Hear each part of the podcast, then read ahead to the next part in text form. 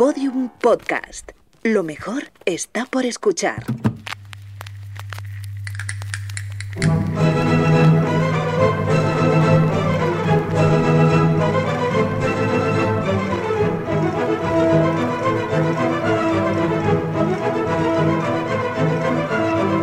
Solo una persona podía ponerles en camino, animarlos, defenderlos. Esa persona era Picasso. Y en él cifraban sus esperanzas, y Picasso comprendió a estos hombres momentáneamente vencidos que llamaban a su puerta. Picasso comprendió su abandono y acudió a todos, a cada uno. Acabas de escuchar a Mercedes como aposada Guillén. Bueno, en realidad no era ella, porque nunca se dejó grabar. Pero estas líneas forman parte de la biografía de Picasso que publicó al poco de morir el artista, en 1973.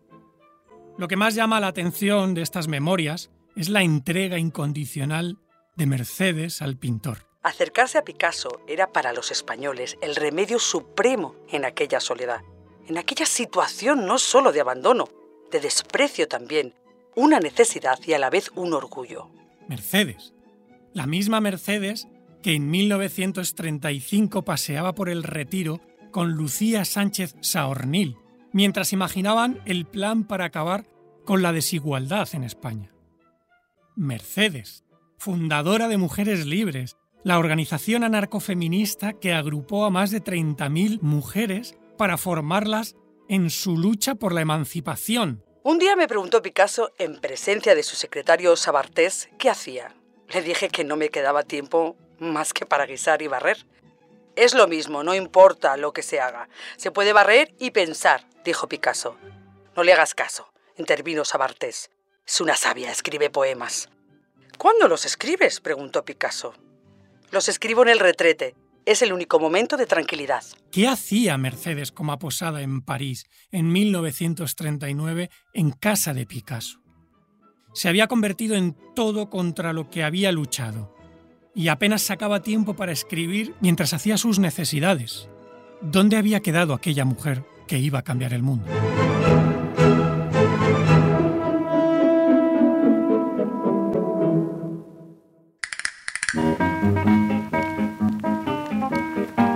Libres de Picasso, un podcast original de Podium sobre mujeres libres, con Pello H. Riaño. Episodio 4. La represión.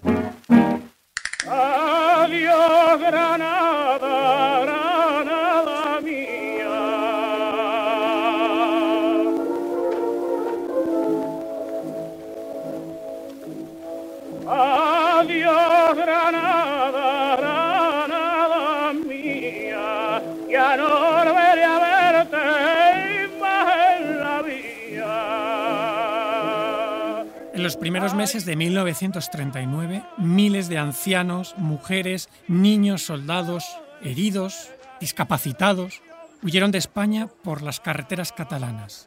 La población civil atravesó a pie los Pirineos para salvar su vida de la represión franquista. Un mes después del final de la guerra, el gobierno francés estimó en el informe Valier que el número de refugiados españoles ascendía a 440.000 personas. De ellas, 170.000 eran mujeres y niños, 20.000 soldados y milicianos republicanos, 10.000 heridos y 40.000 discapacitados. Llamé a la historiadora Laura Vicente, especialista en el movimiento anarquista y en mujeres libres, para preguntarle por el drama de aquellos días. realmente en el exilio es tan duro, tan eh, terrible, ¿no? De la salida de, sobre todo por Cataluña eh, hacia Francia.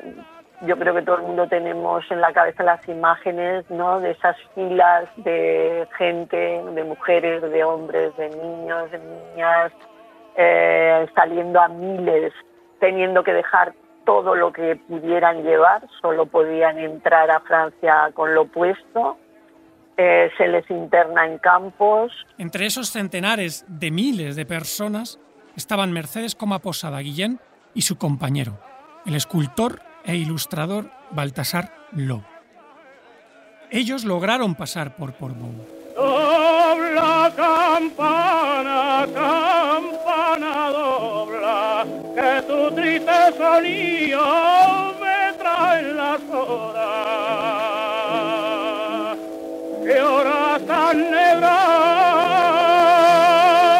Febrero de 1939, ya en Francia, a Mercedes la vacunaron y la metieron en un tren, camino de Lyon, en los Alpes.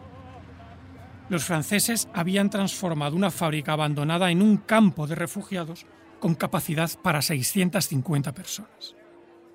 Fue uno de los campos moderados, con mejores condiciones que los del sur de Francia.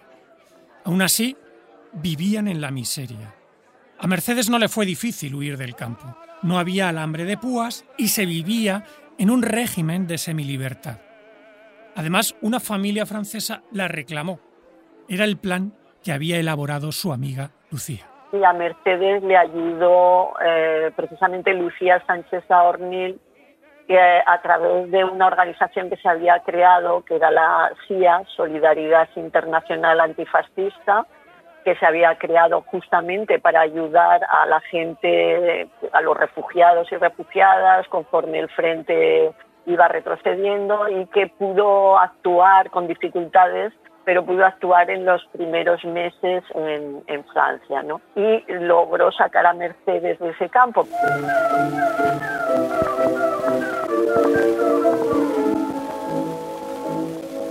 Mientras, Baltasar fue internado en el cruel campo de Argelès-sur-Mer y junto con otros compañeros lograron evadirse del campo gracias a un brigadista y corresponsal de guerra sueco. Mercedes y Baltasar se encontraron en París. Del relato de los primeros días de Mercedes en París impresiona las penurias de su nueva vida. Son los días angustiosos en que los españoles viven en Francia acosados por la obsesión de los papeles. Las tarjetas de identidad y de trabajo solo se obtienen si se reside y trabaja en el país. Pero para residir legalmente y para encontrar trabajo en el país hace falta tener esos documentos. Los españoles que lleguen de los campos de concentración recorren los centros de ayuda y de empleo, donde reciben siempre la misma gabardina. A veces, al ir a recoger la dirección y el dinero para el viaje al departamento donde podrían encontrar trabajo, la policía los detiene por falta de papeles y pasan seis meses en la cárcel. A más de uno le ocurrió esto varias veces. Esto que acabas de escuchar es lo que leí en el pequeño ejemplar de bolsillo que encontré por casualidad hace meses y que desencadenó mi interés por esta historia y esta investigación. ¿Quién era Mercedes Comaposada Guillén, la amiga feminista de Picasso? Mercedes Comaposada tenía 39 años, carecía de buena salud y de los franceses solo recibió el desprecio con el que trataron a los españoles exiliados. En sus memorias prefirió no detallar cómo conoció a Picasso y cómo éste pudo ayudar a la pareja a asentarse en la ciudad. Pero sí insistió en la generosidad del artista con muchísimos españoles que lo habían perdido todo. Bueno, eh, eh, además esto está generando ciertas polémicas porque ya sabemos que Picasso tiene una relación mm, bastante negativa con las mujeres, sobre todo con, sus eh, parejas y, y, demás. Claro, ella nunca fue su pareja y ella, mm, claro, la visión que nos da de Picasso es la de un hombre muy llano, muy accesible, una persona que empatiza ¿no? con los exiliados y exiliadas, sobre todo que están relacionadas con el mundo artístico, que ayuda, que colabora económicamente, etcétera, ¿no? Entonces se genera ahí una amistad más entre Mercedes y Picasso que entre Picasso y Baltasar. El libro empezó a escribirlo en marzo de 1971. En las primeras páginas reconoce que es una necesidad y un deber ineludible de amiga y de española intentar contribuir a la futura y más completa biografía del artista. Defiende a Picasso de cualquier crítica. Se muestra enfadada porque se ha escrito sobre su vida afectiva entrometiéndose en su vida privada, dice. También cuestiona a quienes han descubierto en los personajes y símbolos de Guernica personajes y símbolos que ya existían en Picasso antes del bombardeo. Para ella, es un cuadro de historia pintado en presente. No se puede descartar esa idealización, claro, de, de Picasso, por lo mucho que le debían, ¿no? Eh, pensemos que Picasso les proporciona papeles y eso en París en el año 39-40 es todo. Como dice la historiadora Laura Vicente, que acaba de escribir el prólogo a la nueva edición lanzada por la editorial Muñeca Infinita, en esta biografía la autora mitifica al Picasso que la salvó de la miseria. De hecho, ellos dicen que Picasso fue el faro de, de Baltasar Lobo en esos años, ¿no? Para poder reemprender su carrera artística y, y demás, ¿no? Entonces, claro, también hay que tener en cuenta que esta relación de amistad, eh, evidentemente Picasso está en una posición de poder respecto a Mercedes y a Baltasar Lobo y al resto ¿no? de los artistas a los que ayudaban. Aquel dulce hogar que una tarde abandoné cuando no diera por hallar para poder en mi vejez calmar lo que sufrí y en su quietud poderle confesar a un ser querido todo mi dolor y ante mi pena tan solo hallar un poco de su amor. En París, Mercedes se hizo cargo de los cuidados de Baltasar Lobo. Su responsabilidad era la vida cotidiana en casa y la gestión de la carrera artística de su compañero. Ella solucionó todas las cuestiones de esa persona tímida que tenía a su lado y se encargó de todo para que él se limitara a crear, mientras ella escribía en el retrete. Sí, sí, así es. Vamos, yo estoy convencida, no, claro, no tenemos pruebas, pero parece bastante evidente que la pareja lo que hace es un reparto de tareas para eh, ver cómo pueden sobrevivir mejor y apuestan por él, apuestan por la carrera artística de Baltasar Lobo como mejor modo para eh, subsistir. Entonces ella lo que va a hacer es, en una línea muy tradicional y muy machista, hacerse cargo de todo lo que tiene que ver con los cuidados. De hecho, llama, por ejemplo, la atención que durante la época de la ocupación nazi, ella que era una mujer con una salud bastante precaria, era, sin embargo, la encargada de bajar a la calle, comprar, buscar noticias de lo que estaba ocurriendo, es decir, correr riesgos y peligros, porque pensaban que él podía ser más peligroso que saliera a la, a la calle. A esta historia todavía le falta una cuestión sin solución. ¿Por qué firmó este libro como Mercedes Guillén y eliminó su primer apellido, como Aposada? Pensé de inmediato en la represión y en la censura franquista. Mercedes sabía que estaba fichada con su nombre de mujer libre. Quizás probó con otro para evitar la prohibición del libro. Solo había una manera de comprobarlo. Debía ir hasta Alcalá de Henares, al Archivo General de la Administración. Si no has estado nunca, es un conjunto de enormes edificios de ladrillo sin ventanas. Son almacenes inmensos donde se guarda la documentación más variada de nuestro pasado. Por ejemplo, allí están los expedientes de censura literaria. Así que fui para allá para saber si existía algún expediente que censurara el libro de Mercedes.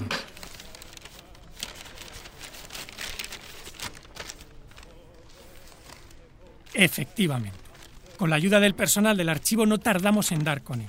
Durante la dictadura los libros se entregaban en galeradas mecanoscritas para obtener el visto bueno de los censores antes de publicarlos.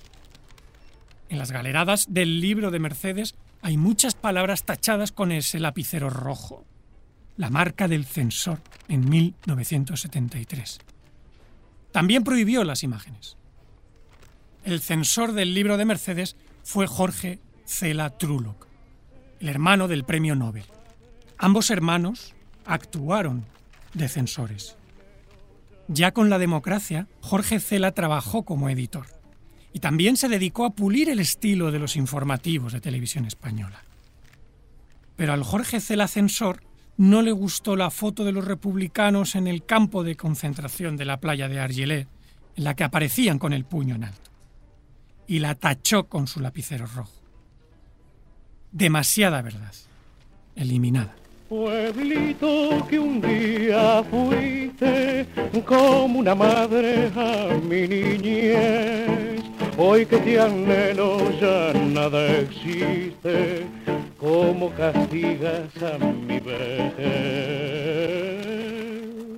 Pueblito que un día lejano, al ausentarme pedí mi adiós y hoy ya de vuelta te busco en vano, un pueblito mío, ¿quién te cambió?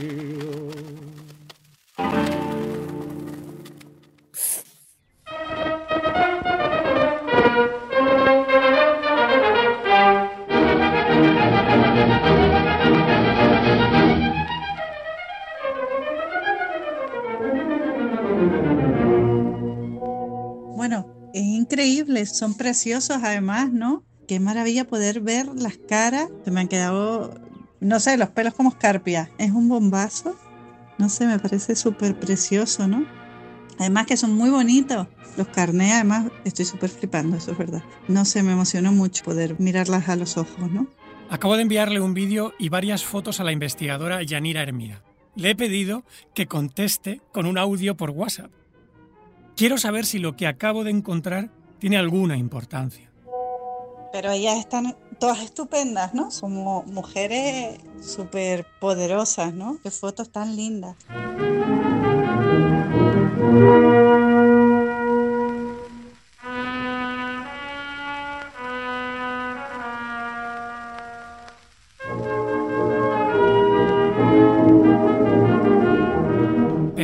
Cuando me crucé con estos carnés de la agrupación de Madrid de Mujeres Libres.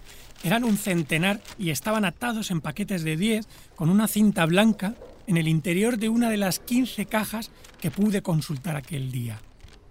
Se conservan en el Centro Documental de Memoria Histórica. Está en Salamanca. Es un archivo público y hay que pedir cita para investigar porque la sala es pequeña. Ese día consultábamos los archivos una decena de personas.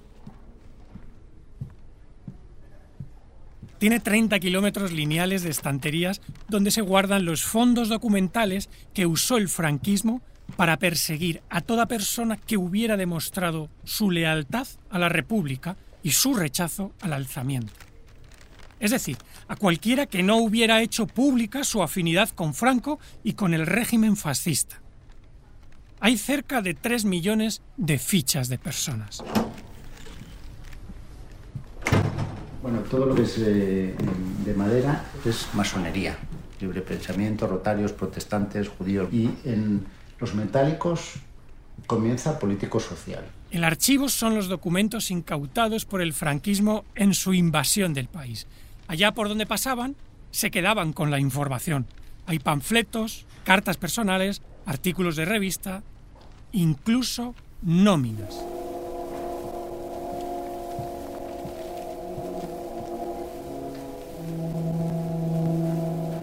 Por cierto, quien me atiende es el director del centro, Manuel Melgar, que me muestra una sala de enormes clasificadores, unos de metal y otros de madera.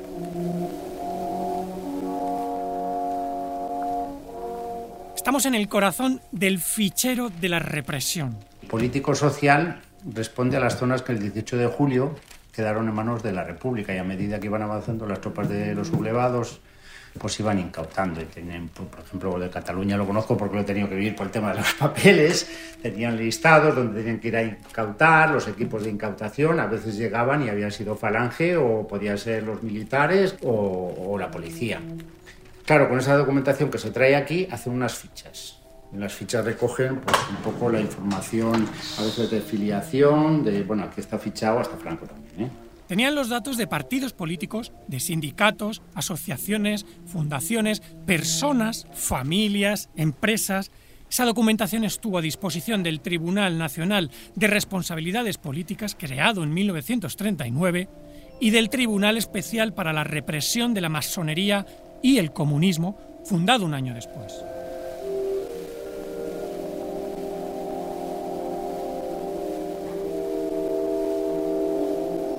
Este archivo funcionó como un servicio policial de información que usaron para acabar con quienes no pensaban como ellos. Imagina un gran Google de la represión. Este mismo fichero que fue instrumento fundamental para la represión, después es un instrumento fundamental para la reparación. ¿Quién no busca algo sobre su abuelo que estuvo en la guerra? Pues aquí te mandan un correo y quizás es el archivo que, con el que más fácilmente contacte la población hoy en día, porque si vas a Simancas o vas a Indias, tienes que ser un poco experto, saber leer, pero aquí para escribir qué fue de mi abuelo en la guerra, pues cualquier persona. Meses antes de mi encuentro con Manuel Melgar, envié una consulta a los funcionarios del Ministerio de Cultura que atendían el archivo de Salamanca. La respuesta no tardó en llegar. Había buenas noticias para nuestro documental. Conservaban decenas de cajas con documentos vinculados a mujeres libres. Y me indicaron que la represión franquista tenía información de las tres fundadoras de la organización. Había referencias en el fichero político-social de Mercedes Coma Posada y de Amparo Pochi Gascón. Pero la que tenían muy fichada era a Lucía Sánchez Aornil.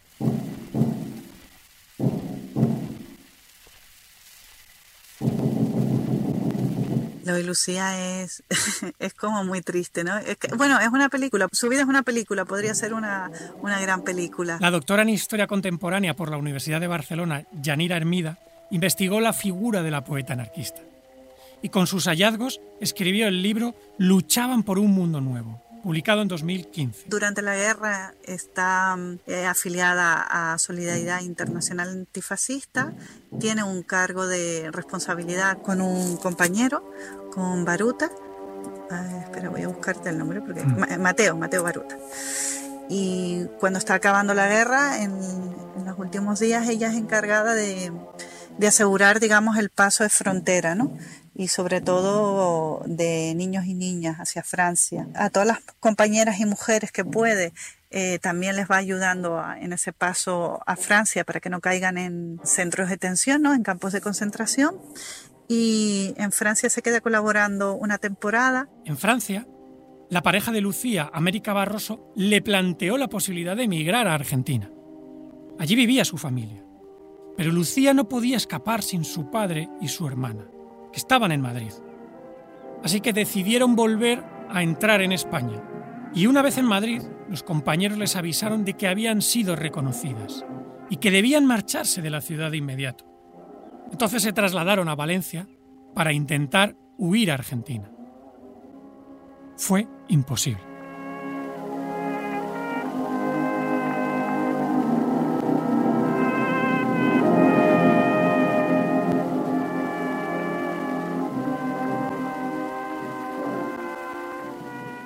Y ahí pues Lucía va a vivir prácticamente en la clandestinidad, va a trabajar eh, buscándose la vida como puede, porque no tiene tampoco papeles legales, no tiene cartilla de racionamiento, no tiene, eh, digamos, posibilidad de tener un trabajo remunerado. Ella es alguien bastante conocido, ¿no?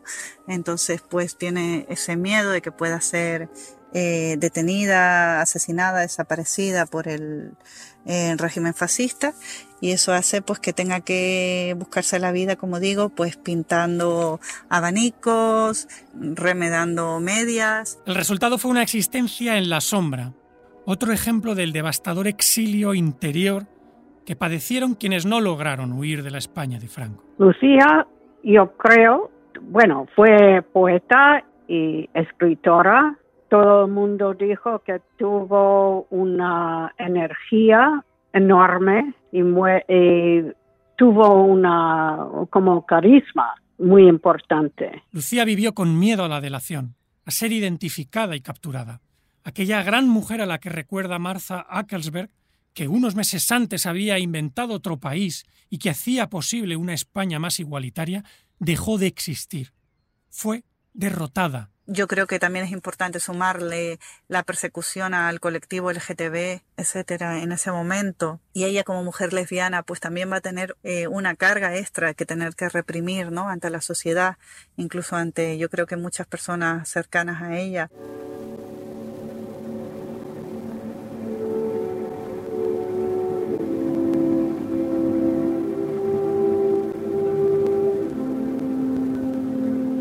Represión franquista fusiló todos los avances sociales republicanos El archivo de Salamanca conserva mucha documentación sobre la intensa actividad pública de Lucía Sánchez Saornil. Un paso en falso podría haber sido letal para ella.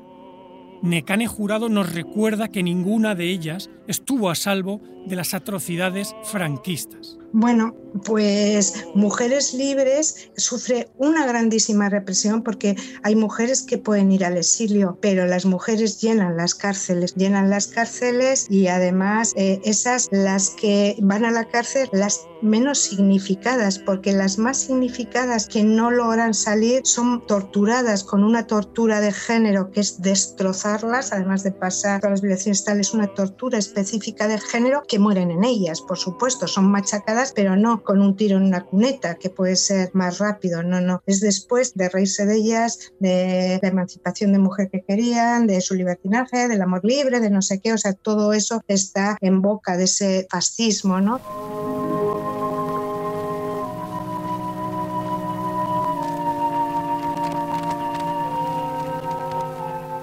Abro una carpeta y me encuentro con un panfleto de 1938 vinculado a Lucía.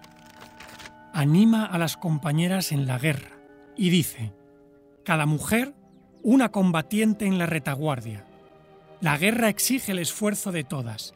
Ni una sola mujer debe estar inactiva en estos momentos decisivos.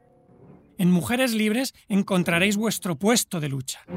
Mujeres, vuestro puesto puede decidir la victoria. Es un ejemplo también de cómo el fascismo puede destruir incluso sin llegar a articular un, una acción directa, ¿no? Es la destrucción de una persona desde su propia cárcel interior, desde esos miedos y esos pánicos sociales que se van a instaurar. Mataron a Lucía, pero siguió viviendo en Valencia, hasta su fallecimiento el 2 de junio de 1970. Tenía 74 años.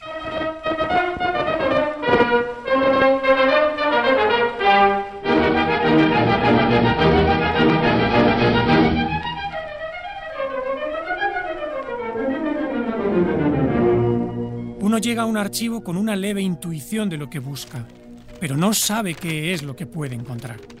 Nunca imaginé lo de los carnés. No sabía ni que existían. Y de repente ahí estaban ellas, después de tantas lecturas, tantas entrevistas y tantas preguntas, pude mirar a los ojos a esas mujeres. Eran reales, existieron. Creo que es un descubrimiento precioso, inédito y, y súper hermoso.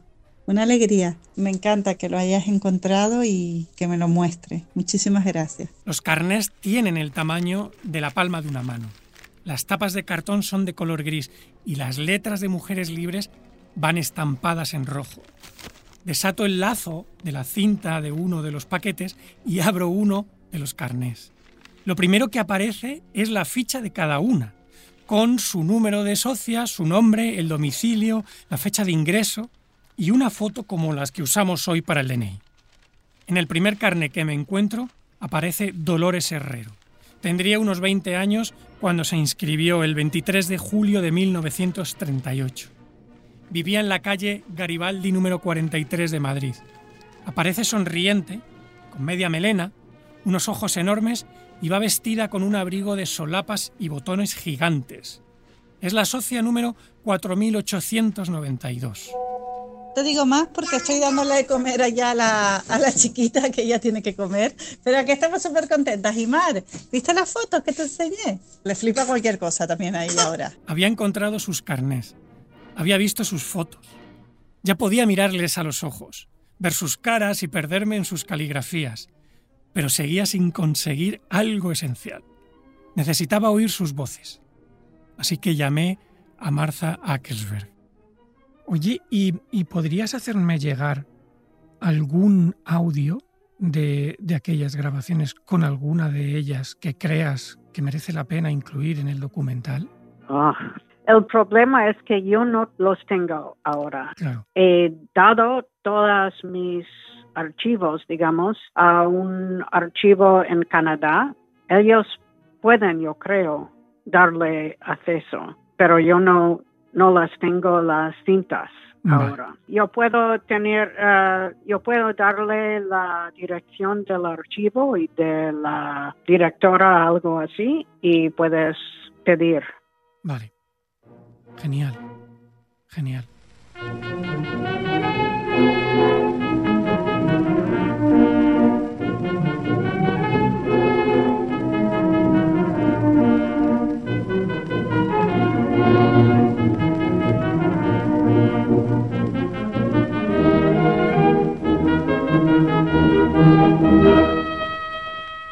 Libres de Picasso, un podcast original de Podium sobre mujeres libres, con Pello H. Riaño.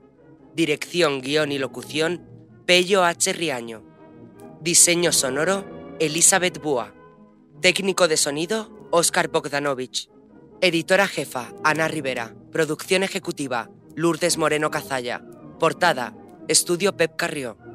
Imágenes y música, Archivo de la Biblioteca Nacional de España.